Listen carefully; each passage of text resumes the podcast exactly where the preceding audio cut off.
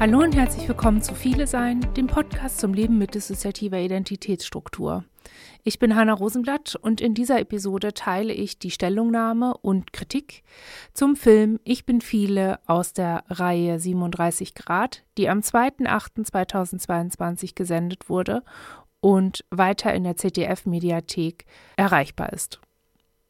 Die Erstunterzeichnerin dieser Stellungnahme ist die Intervisionsgruppe von Menschen mit DIS, die im psychosozialen Bereich berufstätig sind. In Zustimmung und Solidarität teilen wir diese Stellungnahme nun auch im Podcast.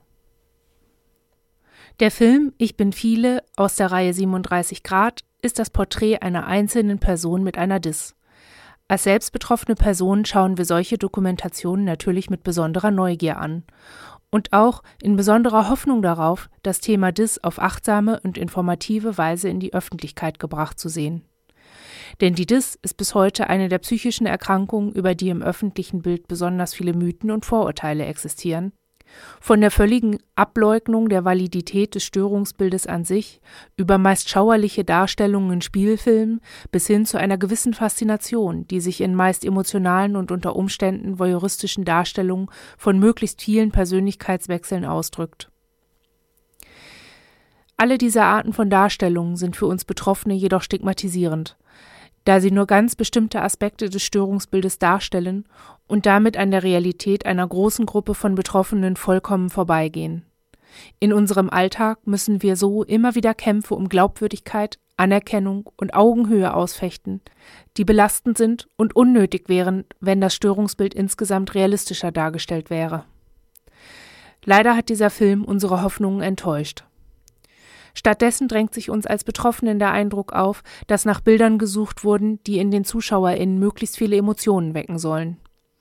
Wenig nachvollziehbar beispielsweise ist die Fokussierung und Kürzung des Materials mit überwiegendem Blick auf den Moment von Persönlichkeitswechseln und eine kindliche Innenperson, der filmerisch eine vorherrschende Rolle in der Alltagsgestaltung eingeräumt wird. Hier werden weder die Komplexität des Störungsbildes noch die bestehenden Kompetenzen der Betroffenen ansatzweise gewürdigt. Im Instagram-Profil der Betroffenen, Sabrinas, sowie auch in den Shownotes in der Mediathek-Seite wird deutlich, dass ihre erwachsene Kompetenz wesentlich stärker ausgeprägt zu sein scheint, dass beispielsweise Wechsel unter den erwachsenen Alltagsinnenpersonen weit weniger augenfällig sind und sie durchaus in der Lage ist, trotz der Dis und weiterer schwerwiegender körperlicher Einschränkungen berufliche Kompetenzen zu entwickeln und auch in irgendeinem Maß professionell zu arbeiten. Kurz gefasst lässt sich dieser Film paraphrasieren. Menschen mit einer DIS verhalten sich kindlich, erinnern sich nicht daran und benötigen anhaltend eine 24-Stunden-Betreuung. Der Assistenzbedarf, der möglicherweise mit bedingenden körperlichen Erkrankungen zusammenhängt, ist in diesem Zusammenhang nicht weiter thematisiert, was neuerlich zu einer unangemessenen Reduktion führt. Wünschenswert wäre eine Darstellung, die insgesamt in systemübergreifende Lebenskompetenz der Betroffenen darstellt, insbesondere in einem vergleichsweise gut recherchierten und finanzierten Format, wie es 37 Grad sonst ist. Als besonders schwierig aus verschiedenen Gründen empfinden wir den Beitrag des professionellen Traumaexperten Ulrich Sachse.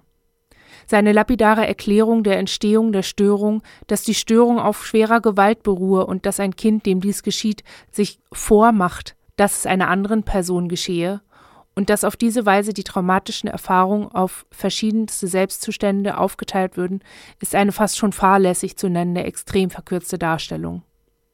Auf diese Weise entsteht ein Eindruck von bewusstem Handeln auf Seiten der Opfer, der die reale Gewalt und Einflussnahme durch die TäterInnen und die gesamte Komplexität des Geschehens völlig verleugnet.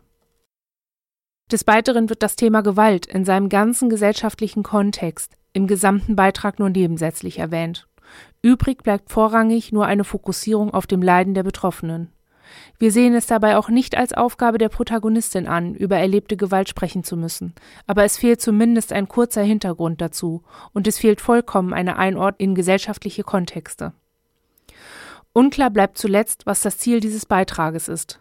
Nicht zu vergessen ist, dass es sich hier um einen Beitrag im öffentlich-rechtlichen Rundfunk mit einer großen Reichweite und einem diversen Pool an AdressatInnen handelt, so dass wenig nachvollziehbar ist, wie ein nur so kleiner Ausschnitt ohne Verweis auf das sehr viel breitere Spektrum und Bild von Menschen mit einer Dis gezeigt wird.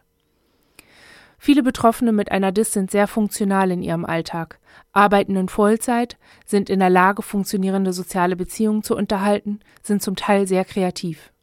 Gleichzeitig ist diese Stabilität, wie ja auch in dem Beitrag durchaus deutlich wurde, denn auch die Sabrinas waren früher in der Lage zu studieren und als Lehrerin zu arbeiten, keine Selbstverständlichkeit. Und es ist für sehr viele Betroffene ein ewiger Kampf, Anerkennung für ihre Einschränkungen und die benötigte Unterstützung in Form von fachkundiger, therapeutischer Langzeittherapie zu erhalten. Es gibt zu wenige ausgebildete Traumatherapeutinnen mit Kassensitz. Wird ein Therapieplatz gefunden, so ist die Finanzierung der benötigten Anzahl an Stunden ein andauernder, belastender Kampf.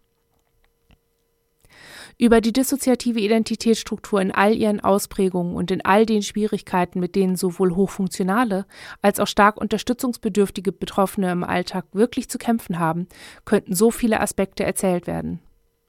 Sollte es das Ziel sein, ein breites Publikum mit einer schweren Lebensgeschichte zu unterhalten? Das Faszinoso Mensch mit Dis? Wir können uns des Eindrucks nicht erwehren, dass hier mit realem Schrecken und Gewalt Unterhaltungsfernsehen mit Quote gemacht wird, ohne dass eine auch nur ansatzweise angemessene Reflexion dieser ja auch noch tagtäglich in unserer Gesellschaft stattfindenden Gewalt erfolgt. Dies ist bitter und schier nicht zu fassen, nicht zuletzt vor dem Hintergrund des Bekanntwerdens der Verbrechen von Lüchte, Bergisch Gladbach und Münster und der unverändert so immens hohen Dunkelziffer.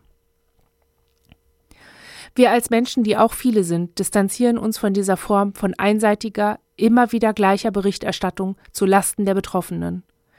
Auch wenn dieser Beitrag als Porträt eines einzelnen Menschen mit Dis angelegt ist, wurde in diesem Beitrag erneut die Gelegenheit verschenkt, komplexer, tiefgehender und vielfältiger, aber vor allen Dingen auf Augenhöhe mit den Betroffenen über die dissoziative Identitätsstruktur zu berichten.